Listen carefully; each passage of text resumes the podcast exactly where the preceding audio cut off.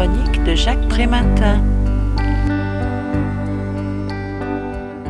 Comment un journaliste peut-il réussir à écrire un livre sur le milieu carcéral en dépassant la censure de l'administration pénitentiaire?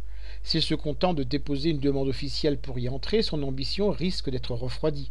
Par contre, s'il s'inscrit au concours de surveillant, s'il suit la formation à sa nouvelle fonction, et s'il entre en détention sous l'uniforme, ce sera bien plus aisé.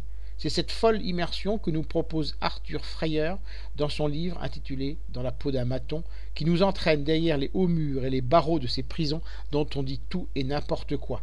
Quelle serait trois étoiles? Quelle serait l'école du crime? Quelle serait tenue par des mafias? Loin des idées reçues et des fantasmes, voilà un témoignage qu'il faut avoir lu.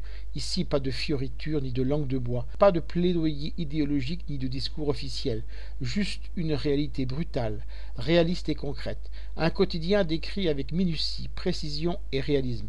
Ce voyage à l'intérieur des prisons ne nous épargne rien.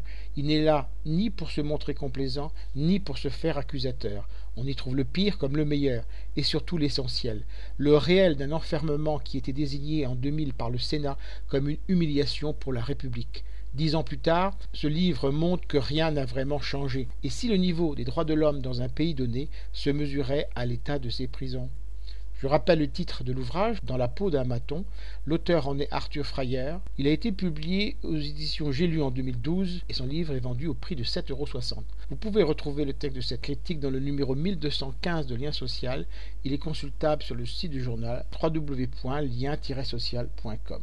Je vous dis à très bientôt.